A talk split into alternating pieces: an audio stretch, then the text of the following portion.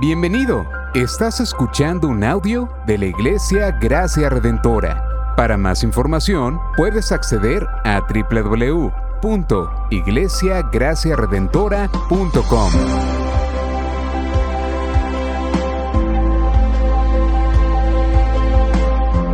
En la exposición de la palabra, el pastor Joel Meléndez.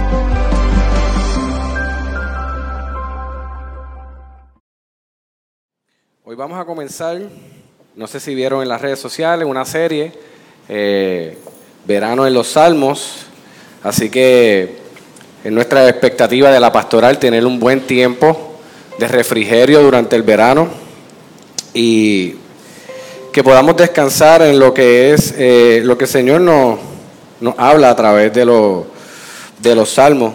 Y el el enfoque o el tema que queremos mantener trabajando durante los salmos que se escogieron es precisamente la confianza, la confianza en el Señor. Cómo nosotros podemos acercarnos a los salmos y de esa manera nosotros eh, informar a nuestra alma dónde debe estar puesta nuestra confianza, cómo vamos a, manejar y, eh, nuestros temores ante diferentes situaciones que como creyentes nosotros vamos a afrontar. Porque no significa que porque eh, nos convertimos, creímos en el Señor, eh, nos acercamos a su palabra, ya todos los problemas se acabaron. Todo lo contrario, con la única diferencia que el creyente tiene esperanza y tiene el Espíritu Santo que no tan solo le da el poder para afrontar las situaciones, sino que da la convicción que nuestro Señor, como dice Mateo 28:20, está con nosotros todos los días. Así que pueden sentarse, porque primero quiero, ¿verdad? Eh, trabajar, dar un pequeño resumen de lo que las implicaciones que tiene los salmos, eh, cómo vamos a estar eh, abordando los salmos. Um, ya hablamos que el tema principal es la confianza en el Señor, así que todos los salmos que vamos a estar exponiendo durante el verano, el verano van a estar apuntando a lo que es nuestra confianza en el Señor. ¿Y qué debemos saber sobre los salmos? Primeramente, lo que debemos saber que lo que significa el libro de los salmos, eh, literalmente en hebreo, es el libro de las alabanzas. Así que es un libro donde nosotros somos informados cómo nosotros vamos a adorar y alabar al Señor. Fueron inspirados por Dios con el propósito de que fueran cantados al Señor. Así que el Señor demanda de nosotros una respuesta de adoración y de alabanza, pero Él mismo nos informa a través de su palabra cómo nosotros vamos a alabar al Señor. Me gusta cómo Donald Whitney en el libro Orando la Biblia eh, aborda este tema de los salmos y él dice, el Señor nos dejó los salmos para que le diéramos los salmos de vuelta a Él. Ninguno, ningún otro libro de la Biblia fue inspirado con ese propósito expreso. Me, encantó cómo él abordó el, el, tema de los salmos por, por la razón de que precisamente Dios nos da los salmos para nosotros dárselos de vuelta a Él en, oración, en alabanza, en cántico y en meditación.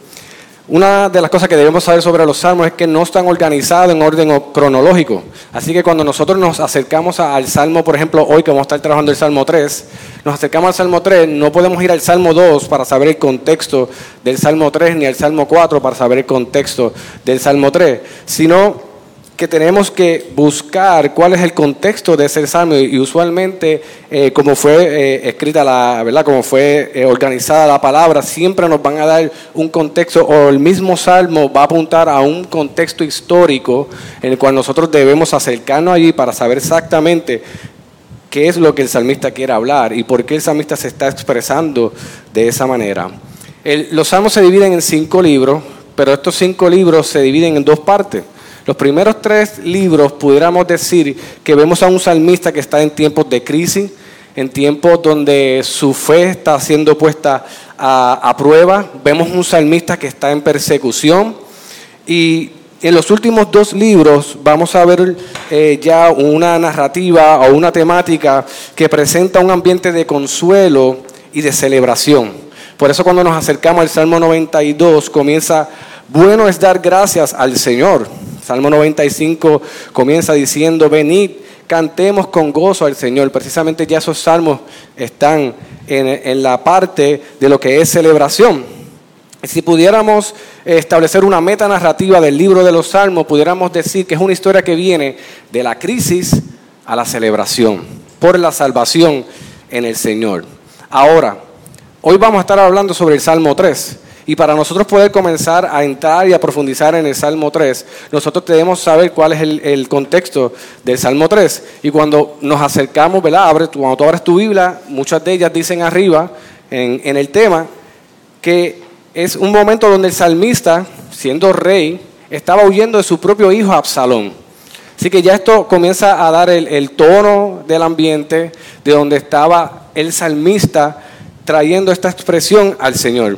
Pero si queremos saber realmente qué es lo que estaba pasando, tendríamos que ir a 2 de Samuel, al capítulo 12 al 18, para saber cómo llegamos a este momento donde David está huyendo precisamente de su hijo Absalón.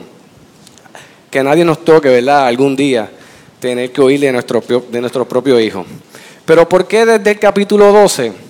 Precisamente porque el capítulo 12 de, um, del libro de Segunda de Samuel marca un antes y un después del reinado de David. En el capítulo 12, David es confrontado por el profeta Natán por causa de un pecado que él había cometido que lo llevó a otro pecado. Básicamente el, David se enamora de la mujer de Urias, comete adulterio y para, no, le fue suficiente y para ponerle, como uno dice, la, cherry al asunto, cometió homicidio y, contrató hombres, conspiró para matar a Urias en medio de, de la guerra que estaba pasando. Ahora Dios, lo que él había hecho en secreto, lo iba a juzgar en público.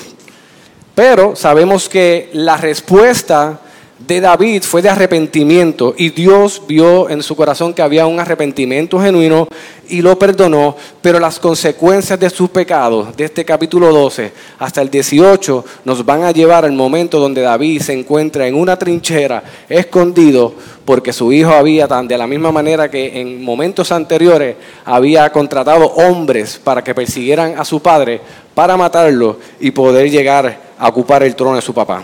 Pero dentro de las cosas que el Señor le habla, que iban a suceder a consecuencia de su pecado, vemos que el Señor le dice, la espada nunca se apartará de su casa.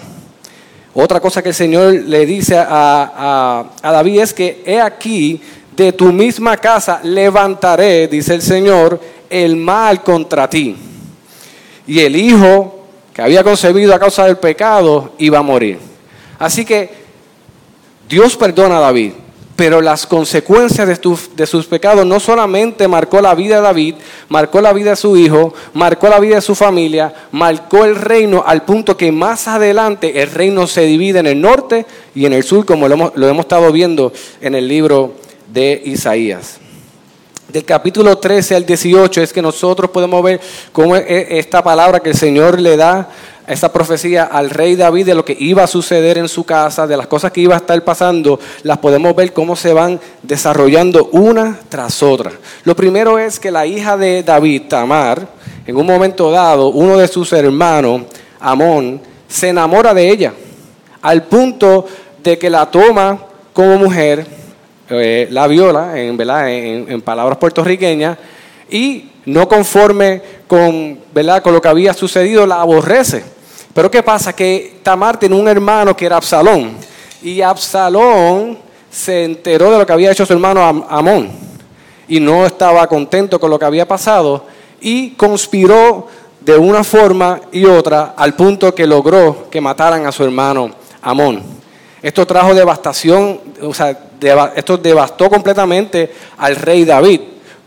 Pierde un hijo que había violado a su hermana, y ahora uno de sus hijos había tomado justicia y lo que la ley lo, movía a él a actuar era precisamente a matar a, su hijo Absalón. Así que Absalón, sabiendo cómo la ley estaba establecida, huye y se va por varios años. Pero vemos que a los dos, tres años más adelante, David manda a buscar a su hijo. Vemos Joab que intercede por él y David decide perdonarlo y darle la oportunidad que regrese a el reino en Jerusalén. Pero esto no termina aquí. Absalón, después que recibe el perdón de su padre y puede volver a estar entre su pueblo, en vez de quedarse tranquilo y quizás buscar el favor de su padre, lo que hace es armarse de carro, caballos y hombres para conspirar en contra de su padre. Cuando yo caminaba sobre, sobre estos capítulos, yo decía, la verdad que cuando el corazón del hombre está quebrantado por el pecado y por la rebelión, no importa que, que eh, nosotros actuemos lo mejor que nosotros queramos, si Dios no cambia el corazón del hombre, el hombre va a seguir en su rebelión y cada vez vas a apuntar a algo mayor. Y eso es precisamente lo que estaba pasando con Absalón. No se conformó con crear su grupo para conspirar contra su padre, sino que él quería sacar a su padre del trono. Y por esa razón, David tiene que salir huyendo de su propio palacio, de su reino, siendo el rey de Israel. Y para un rey salir huyendo, eso tiene muchas implicaciones de lo que él como rey está comunicando al pueblo. Lo que pasaba es que Absalón tuvo muy, fue astuto y llamó la atención de muchas personas. Y no tan solo era Absalón quien perseguía a su padre David, sino un grupo grande entre el pueblo que estaba buscando a David para matarle, porque Absalón le había dado promesas como los políticos de aquí en Puerto Rico. ¿Verdad? Y entonces en ese momento donde David está huyendo porque lo van a matar, gente de, su mismo pueblo, dirigidos por su hijo Absalón, imagínense todo lo que está corriendo en su mente, es el contexto en cual él comienza a dar esta oración al Señor y comienza diciendo, puede buscar ahí eh, sentado en el Salmo 3, oh Señor, ¿cómo se ha multiplicado mi adversario? Muchos se levantan contra mí Muchos dicen de mí, para él no hay salvación en Dios, Selah. Mas tú, oh Señor, eres el escudo en derredor mío, mi gloria y el que levanta mi cabeza. Con mi voz clamé al Señor y él me respondió desde su santo monte, Selah. Yo me acosté y me dormí, desperté, pues el Señor me sostiene.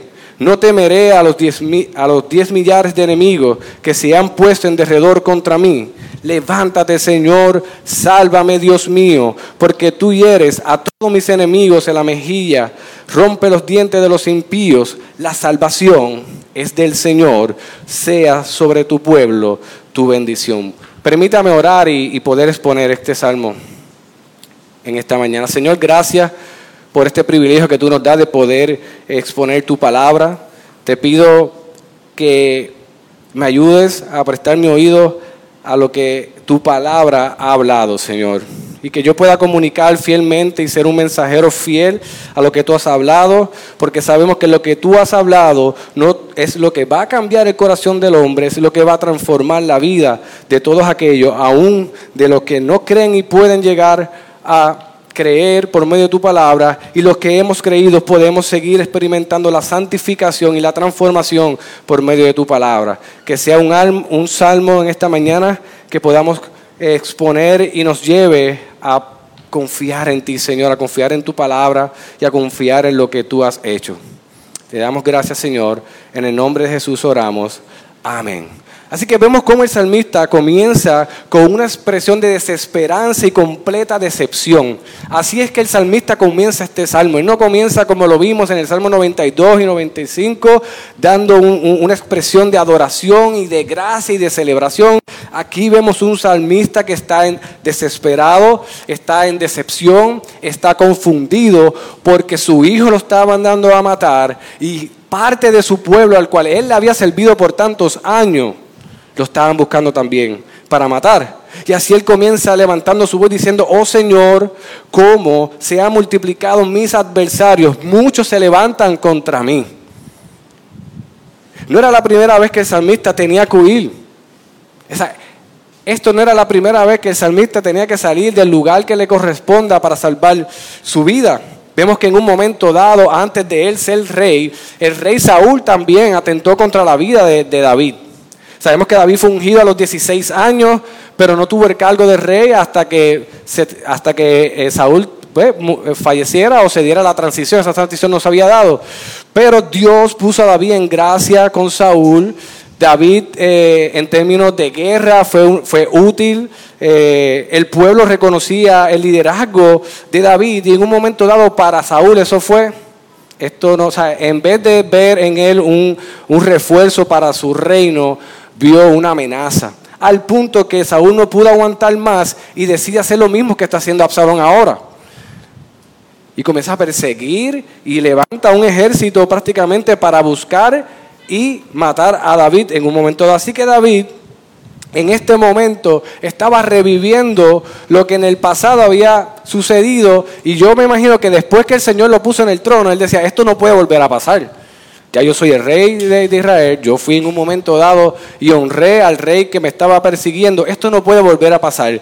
Sin embargo, por alguna razón, y sabemos que eh, el, segundo Samuel 12 nos puede dar luz sobre esto, el pecado lo llevó nuevamente a experimentar una persecución, pero esta vez no de parte del rey, sino de parte de su hijo. Así que él estaba en un estado de PTSD y sabemos que esto es un estado que para los soldados, por ejemplo, luego que están en la guerra y regresan con sus familiares, de momento escuchan un ruido fuerte y tú lo ves que ellos reaccionan, porque comienzan a revivir lo que, estaban, lo que experimentaron en la, en la guerra. Nosotros recientemente tuvimos la experiencia de un, terremoto, un temblor de 6 puntos algo. Yo por lo menos después de ahí temblaba todo, todos los días, a todas horas. Yo estaba en el sofá y yo sentía que todo temblaba. Y si pasaba un carro y temblaba algo porque el camión creaba eh, la vibración, mi mente no estaba en que un camión hizo la vibración, es otro terremoto. Y cada, cada vez que pasaba algo parecido, un ruido parecido, mi mente apuntaba a ese momento del temblor. También con los huracanes. Cuando ahora que comienza la, temporada de huracanes, rápido, a mí me dio, yo, yo caminaba por casa y me daba un olor que me recordaba el olor después del huracán. Por eso yo creo que eso es cosa mía, así que eso no, no creo que le pase a todo el mundo. Pero ahora que hay el cambio, la transición de, de, la compañía de luz, se están, han, habido apagones y los apagones están durando una hora, dos horas y son momentos donde uno también puede recordar lo que vivimos en Huracán María, que muchos estuvieron hasta seis meses, un año sin luz.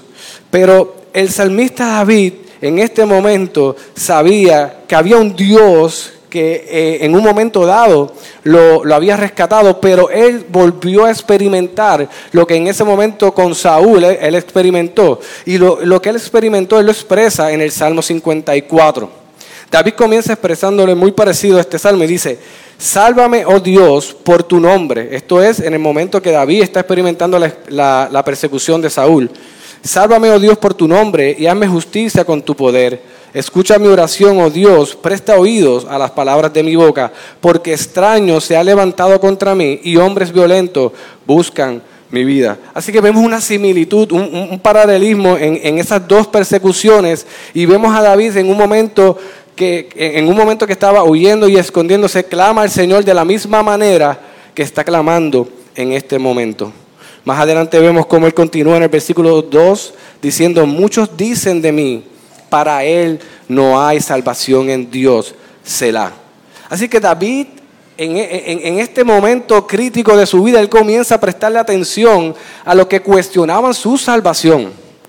Que en un momento dado él había experimentado eso cuando estaba huyendo de Saúl. Así que era un momento para David en este salmo que él estaba experimentando inseguridad, él estaba experimentando soledad. Un momento fácil para él y todo esto estaba siendo provocado porque su propio hijo quería matarlo. Que no es lo mismo que tú estés afrontando un problema por alguien, por un tercero, un desconocido, pero cuando lo que está quitándote la paz tiene que ver con alguien cercano, las cosas cambian. Esto, esto complica completamente el escenario. Y me gusta lo que Charles Spurgeon dice sobre específicamente este versículo. Y, y dice lo siguiente. Esta es la aflicción más amarga de todas, ser conducidos al miedo de que no hay más ayuda en Dios para ti. Esta es la aflicción más amarga de todas, el ser conducidos al miedo de que no hay más ayuda, que no hay más ayuda en Dios para ti.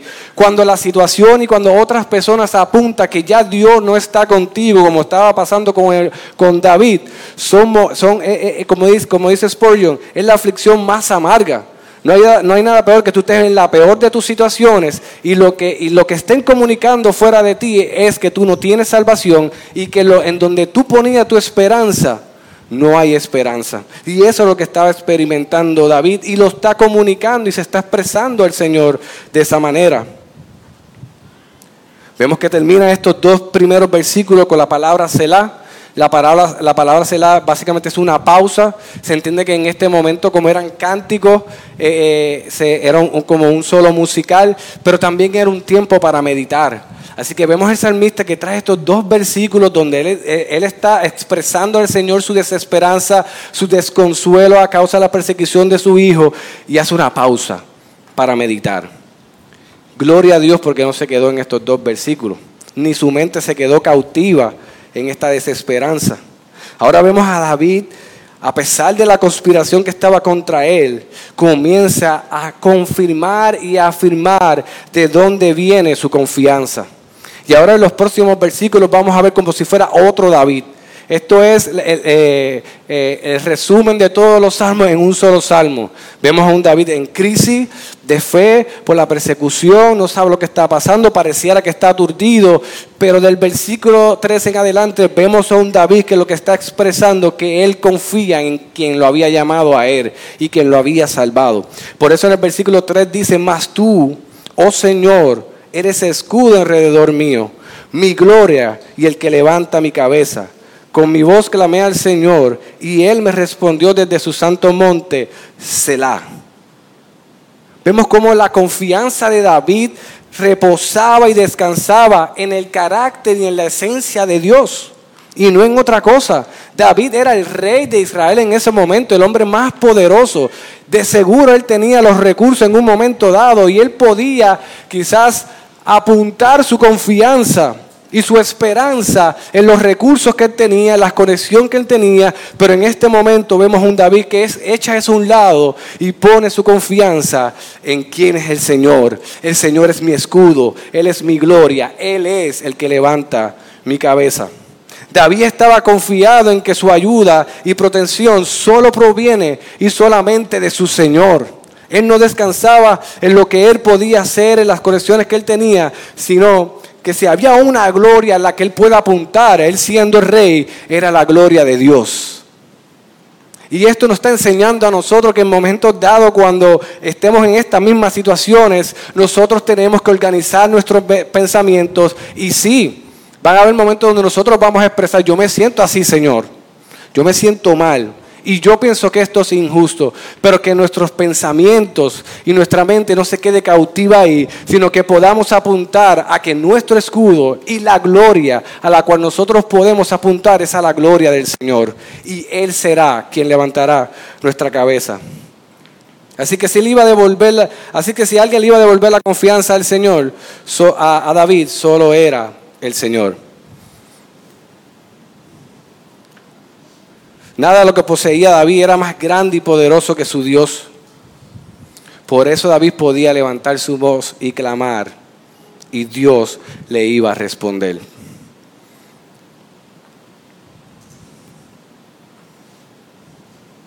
Ante tanta incertidumbre donde se encontraba David, él estaba seguro que su respuesta solamente proviene del Señor.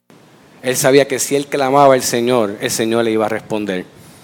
Yo no sé, eh, esta mañana eh, Matthew me confirmó eh, esta ilustración, pero yo no sé cuántos han visto la película de Batman y nadie puede decir que no porque Batman viene desde los 70, yo creo. Así que todos han visto la película de Batman, ¿verdad?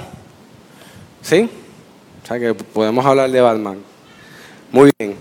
Pues algo muy común en la, o, que caracterizaba la película de Batman o la serie de Batman era que cuando había algún problema, había un crimen que estaba sucediendo, el alcalde o la persona encargada de, un foco bien grande eh, reflejaba la imagen de un murciélago en el cielo.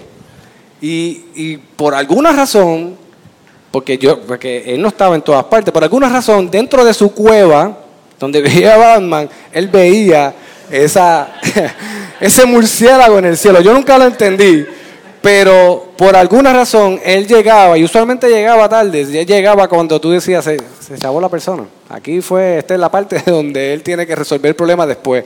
Pero no, vemos un Batman que llegaba a tiempo, Y yo creo que la confianza que tenía el rey David, no en proyectar una imagen de un murciélago, sino en él levantar su voz en oración al Señor para que él respondiera, era la misma. Él sabía que a lo mejor la situación se estaba avanzando y para él pareciera que, que no estaba llegando a tiempo, pero cuando él miraba hacia atrás y miraba cómo salvó al pueblo de Israel y cómo le entregó la tierra de Canaán y cómo él ahora era el rey de Israel, él podía decir, Dios va a llegar en el tiempo perfecto para mi consuelo.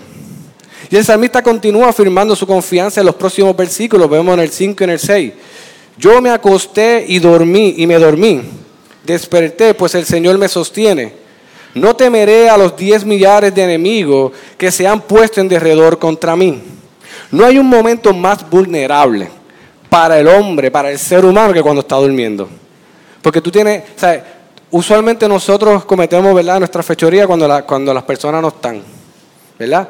Pero tener las dos en el mismo sitio es cuando está durmiendo. La persona está, pero no está. Y yo me acuerdo, ¿verdad? Eh, en mis tiempos bien espirituales en los retiros, gloria a Dios, que yo no dormía. Porque, eh, ¿sabes? Si dormías, perdías. Así que yo me quedaba, me hacía disque el dormido, pero ya tú sabes que cuando escuchaba el primero que estuviese roncando, pues ahí pues sucedían las cosas. En momento dado, pues yo me tiraba las mías hasta que pues me tocó ser pastor de jóvenes y tuve que parar. Eh, pero ahí yo entonces yo los mangaba, le, ponía reglas. Vas, a hacer la maldad hasta aquí. ¿Ok? De aquí no, no, puedes pasarte. Pero eh, eh, a mí me recordaba, ¿verdad? cuando el samita estaba hablando de, de, este momento donde él encontró confianza mientras dormía. Eso, e, e, ese, tiempo de vulnerabilidad cuando nosotros estamos durmiendo. Y precisamente el, el profeta, el profeta no, el, rey David, ya en un momento dado, eh, en un momento que, que, Saúl estaba durmiendo, él tuvo en su mano la espada para poder matarlo. Sabemos que no lo hizo, cortó un canto de, de, de su manto y honró la vida de Saúl, no por quien era, sino porque Dios lo había escogido como rey de Israel. Sin embargo, en ese momento donde eh, eh, David está, eh, va a dormir, él encuentra un reposo en el Señor. Y, no podemos desconectar dónde está David ahora. David debía estar en una trinchera escondiéndose de su hijo y de un montón de gente que, del pueblo que podía llegar a matarlo. Sin embargo, su confianza estaba tan sólida en el Señor que él podía decir, yo me acosté, me dormí y desperté, pues el Señor me sostiene. David en un momento dado, como le mencioné, en medio del sueño, en 1 Samuel 24, pudo haber matado a Saúl él sabía lo que le podía costar en ese momento donde él estaba huyendo, él acostarse a dormir. Sin embargo, él sabía que podía confiar en el Señor. Que si alguien lo iba a cuidar, lo iba a sostener, era el mismo Señor. Así que para el salmista el refrán que dice no hay enemigo pequeño no aplicaba para su Señor.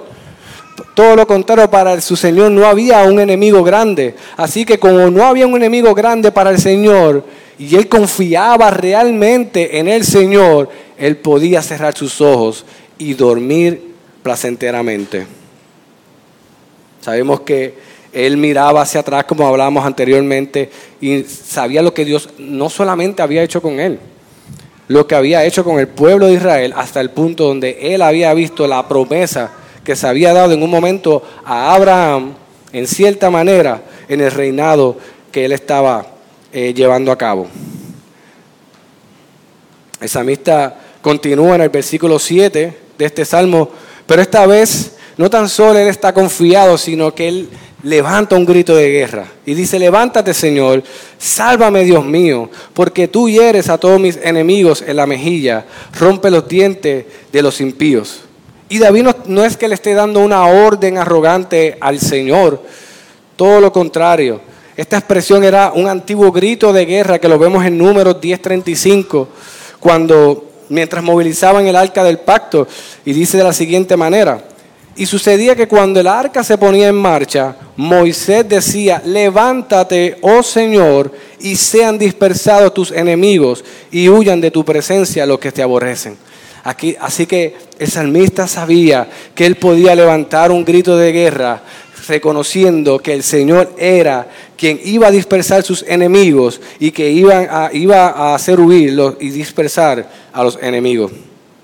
En el primer versículo vemos la expresión de un David que estaba en desconfianza, pero ahora vemos a un David seguro, completamente seguro en el respaldo que Dios le había dado tanto a Moisés como a él en tiempos pasados. David confiaba en que Dios lo iba a librar de esta prueba, aún en esa trinchera, aún en ese momento donde tú todavía, tú, tú, tiraste la señal de Batman, pero tú no escuchas nada, tú no ves movimiento y en ese momento David podía levantar su, su mirada al cielo y expresar salmos de confianza. Y David cierra el salmo afirmando la seguridad de su salvación, como cantábamos ahorita. La salvación es del Señor, sea sobre tu pueblo, tu bendición será. Así él cierra eh, el salmo. La salvación es del Señor. En su trinchera, con la mente llena de cosas, pensando cómo mi hijo me puede estar persiguiendo, cómo mi pueblo me puede traicionar, Ahora yo estoy aquí, el rey de Israel, que tú, Señor, me escogiste conforme a tu corazón. Porque Dios pone a Saúl, pero lo pone conforme al corazón del pueblo. Pero a David Dios lo pone y lo unge como rey conforme al corazón de Dios. No es que David tenía el corazón de Dios, sino que fue escogido como Dios quería que fuera un rey en Israel. La salvación no dependía del poder ni del dominio de David. Él lo tenía claro. Porque ahora mismo todo el poder y el dominio que él tenía no le servía para nada. Estaba en una trinchera. La salvación no dependía de cuán numerosos fueran sus enemigos tampoco. Ni tampoco dependía de él, pero ni tampoco dependía de quien me está persiguiendo ni quien me está atacando. Su salvación dependía exclusivamente del Señor y era necesario en este momento tan difícil de Él levantar su voz en adoración y proclamar que la salvación es del Señor. El mismo Dios que lo venía preservando desde su juventud, cuando vimos que Saúl eh, lo, lo estuvo persiguiendo, es el mismo Dios que lo iba a preservar hasta el final de sus días. Y ahí reposaba su confianza no en lo que él estaba viendo. Tanto era su seguridad que termina el, salmo afirmando una bendición para su pueblo. Que entre ellos podía estar aquellos que ahora lo estaban persiguiendo y que en un, futuro iba a ser parte del pueblo. Ahora, ¿cómo podemos ver el Evangelio en este salmo? Lo podemos ver de muchas maneras. Primeramente, David es un tipo de Cristo. David apuntaba a un rey, a un reinado, a un reino mayor, más poderoso y eterno, que es el mismo Cristo. Solo Cristo pudo cumplir, a diferencia de David, la encomienda de establecer el reino perfecto de Dios en la tierra. El reino se ha acercado, decía Cristo. El, eh, profeta eh, Juan el Bautista también, el reino se ha acercado, ese reino cuando Cristo completa su obra redentora se establece en la tierra y nosotros somos sus embajadores ahora. Y esta guerra está gana, para que lo sepan. Es el ahora y el todavía no. A Dios le ha placido que la iglesia sea los embajadores de Él aquí en la tierra para que den testimonio de que ya el Señor venció en la cruz del Calvario y que su reino en un momento dado será presente visible y perfecto, Dios reinando sobre todo y su palabra reinando sobre nosotros. Así que vemos también cómo en un momento dado David es recibido por el pueblo en celebración como el rey de, de, Israel, pero ahora David estaba en una trinchera metida siendo perseguido por el mismo pueblo. De la misma manera podemos ver a Cristo que en un momento dado entró por las puertas de Jerusalén y el pueblo gritaba, Osana al hijo de David. Bendito el que viene en el nombre del Señor. Y luego el mismo pueblo que gritaba, Osana, gritaba, crucifíquenlo. Nuestro amado Cristo también pasó por, por algo similar a lo que pasó David. Y aún peor, porque a quien estaban atacando, a, a quien estaban persiguiendo, es al Hijo de Dios a quien iba a traer salvación y esperanza a la humanidad mientras se perdía cada día por su pecado. A causa de esto vemos como Cristo tuvo que ir al monte de los olivos mientras su alma estaba muy, pero muy afligida. Allí en oración le pidió al Señor que si era posible pasar a la copa de la ira, de su ira. Sin embargo, Cristo, al igual que David, sabía quién le servía, sabía quién lo había enviado y acto seguido levantó sus miradas al cielo y confió en la voluntad de su Padre. Hágase tu voluntad, Señor, porque tu voluntad es perfecta, es agradable y tú y yo somos uno y yo conozco lo que tú vas a hacer por medio de lo que yo voy a pasar en la cruz del Calvario. Y aunque muchos afirmaban que Cristo no podía salvarse a sí mismo de la misma manera que en momentos dados apuntaban a David y lo acusaban de que en él no había salvación en Dios, Cristo también lo experimentó, pero al final en su resurrección se convirtió en el Salvador de aquellos que la acusaban. De la misma manera que más adelante vemos cómo David retoma el reino y se convierte en rey de aquellos que lo acusaban. Hoy día su victoria es nuestro reposo. El mismo reposo que hallaba David cuando podía acostarse y dormir tranquilo en medio de su peor momento, porque esto superaba lo que había pasado con Saúl. Era un momento donde él podía reposar en el Señor. Ahora nuestro, la victoria de Cristo es nuestro reposo. La pregunta que nos debemos hacer es cómo nosotros aplicamos esto a nuestros días. Podemos ver, podemos, pudimos ver al salmista como sí expresa su desesperanza, su desconsuelo, pero como de ocho versículos, um, seis versículos apuntan a que él confiaba completamente en el Dios de Abraham, en el Dios de Isaac y en el Dios de Jacob y en el Dios que lo había puesto a él como rey. Iglesia, escuche bien, que llegarán días difíciles como los que experimentó David a sus vidas, sí llegarán. Que seremos traicionados por personas y aún personas muy cercanas, sí, seremos traicionados. Que en momentos dados tendremos que huir y sufrir por causa del Evangelio, si alguien le dice lo contrario, le está mintiendo. Sí, momentos dados tendremos que huir por causa del Evangelio tendremos que sufrir. Pero lo que no podemos olvidar es que el Señor es nuestro escudo, nuestra gloria y quien levanta nuestra cabeza. No podemos olvidar que nuestra confianza descansa en que el Señor tiene sus oídos prestos a nuestro clamor que no tan solo escucha nuestras oraciones, sino que responde fielmente a ellas. Por eso en Juan, en 1 Juan 5, 14 al 17 vemos cómo afirma esta verdad. Si pedimos conforme a su voluntad, Él nos oye.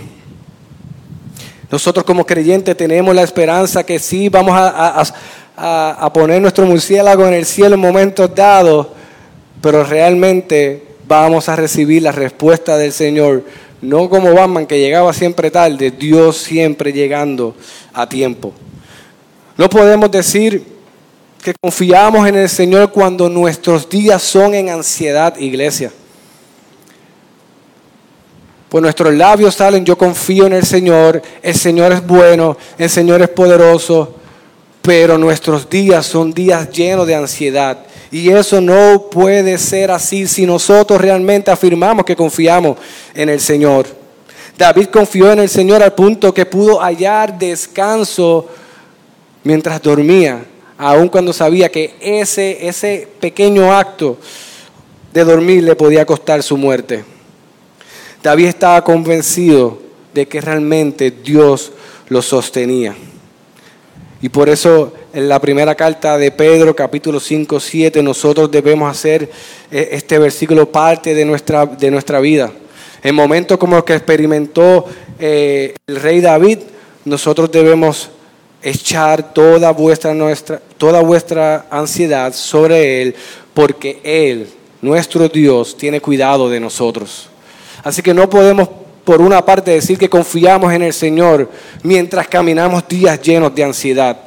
Nosotros tenemos que cerrar nuestros ojos en confianza en el Señor, que nosotros hoy estábamos diciendo que la salvación solamente viene de Él.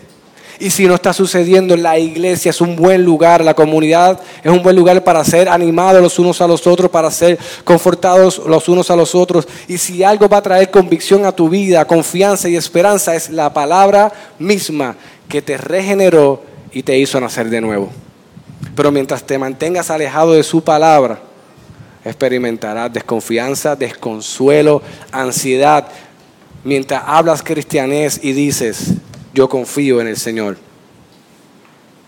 No podemos vivir nuestros días sin reconocer que nuestra salvación depende completamente del Señor. No podemos hacer nada, iglesia, por obtener nuestra salvación. Mucho menos, si no podemos ganarla, mucho menos podemos preservarla. Pero si nosotros miramos y confiamos en los méritos de Cristo, hallamos salvación.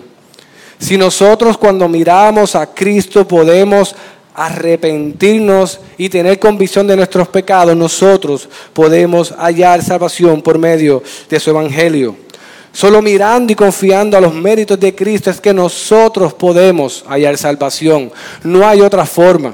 A veces queremos poner la carreta al frente, las obras al frente, cómo yo puedo ganar el favor del Señor. Y esto es un asunto de confianza en el Señor por medio de Cristo. Confiamos en Cristo, confiamos en sus méritos, nos deleitamos y adoramos cuando miramos el Evangelio y miramos a Cristo. Y ahí está nuestra esperanza y nuestra salvación. Y no tan solo eso, nuestra seguridad de salvación. El Señor es no tan solo el que nos salva, sino es quien nos sostiene y nos presenta, nos preserva para el día de la redención.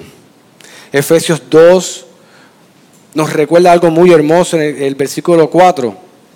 Pero Dios que es rico en misericordia, por causa del gran amor con que nos amó, aun cuando estábamos muertos en nuestros delitos, nos dio vida juntamente con Cristo, por gracia habéis sido salvados y con Él nos resucitó y con Él nos sentó en lugares celestiales en Cristo Jesús a fin de poder mostrar en los siglos venideros hoy la sobreabundancia, las sobreabundantes riquezas de su gracia por su bondad para con nosotros en Cristo Jesús. Por gracia y solo por gracia habéis sido salvados por medio de la fe. Y esto, hablando de la fe, no es de vosotros, sino que es un don de Dios, no por obra para que nadie se gloríe, porque somos hechura suya, creados en Cristo Jesús para hacer buenas obras, las cuales Dios preparó de antemano para que anduviéramos en ellas. Dios es el que nos salva, Dios es el que nos preserva y Dios es el que preparó una obra, una obra para que nosotros viviéramos en ella, para que en ella glorifiquemos a Dios. Así que nuestras obras no son las que glorifican a Dios, es que nosotros andemos en las obras que Dios preparó, esas apuntarán a una gloria mayor, que es la gloria de nuestro Señor y Salvador Jesucristo. Ahí debe estar nuestra confianza. Ahí debe estar nuestro caballo, lo que va a impulsar la carreta que más adelante Dios ha prometido santificarnos y hacernos conforme a la imagen de Cristo hasta el día de la consumación, que la obra será sellada y completada para la gloria del Señor. Primera de Juan 5, 5 nos recuerda que somos preservados mediante la fe, la misma fe que vimos en, Efesios 2, 8, que es un don de Dios, ese mismo don es el que nos preserva para salvación. Y en el mismo libro de, en el misma, la misma carta de Efesios, en el capítulo 1, versículo 3 al 6, nos recuerda que fuimos escogidos mediante Cristo para salvación y en amor nos predestinó. Y quiero cerrar con, con, el, con Romanos 8, 28. Es un versículo o unos versículos que hemos escuchado. Pero yo creo que es un buen recordatorio. Y que si David hubiese tenido la oportunidad de haber leído esto, fuera parte de este Salmo 3. Y mira cómo dice Romanos 8, 28. Y sabemos que para los que aman a Dios todas las cosas cooperan para bien. Esto es para los que son llamados conforme a su propósito. Porque el que de antemano conoció, porque los que de antemano conoció también los predestinó a ser hechos conforme a la imagen de su Hijo, para que Él sea el primogénito entre muchos. Y a los que predestinó, esto también llamó, y a los que llamó, esto también justificó. Y a los que justificó a esos también glorificó. Entonces, iglesia, ¿qué diremos a esto? Esto no es para gloriarnos a nosotros, sino para que en momentos como el que estaba experimentando David, que quizás nuestros problemas son muchísimos menores, la mayoría de ellos, pero quizás experimentemos situaciones similares, podamos decir, si Dios está por nosotros, ¿quién contra nosotros? No se trata de nosotros, se trata del Señor. Y porque el Señor está por nosotros, es que nosotros podemos descansar en Él, confiar en Él, poner nuestro matrimonio en sus manos, poner la, crianza de nuestros hijos en sus manos, poner nuestras relaciones familiares en el trabajo, poner nuestras vidas en sus manos confiadamente, aun cuando nos toque estar escondidos en la más desgraciable trinchera. Allí podemos levantar nuestra mirada al cielo y descansar en el Señor y decir al final de todas las cosas, la salvación es del Señor. Si eres creyente, iglesia, este salmo debe ser un buen recordatorio de dónde debe estar cimentada nuestra confianza. Y hoy es un buen día para nosotros analizar y reflexionar y hacer un celá una pausa a, lo que, a lo que estamos haciendo y a lo que estamos pensando y meditar dónde está realmente mi confianza. No la que estoy diciendo, sino la que estoy poniendo en práctica cuando la digo. Es necesario que esta confianza que nosotros ponemos solo sea en el Señor, en su carácter, en su promesa, en su palabra. Y si no, eres, creyente, hoy, no mañana, hoy es un buen día.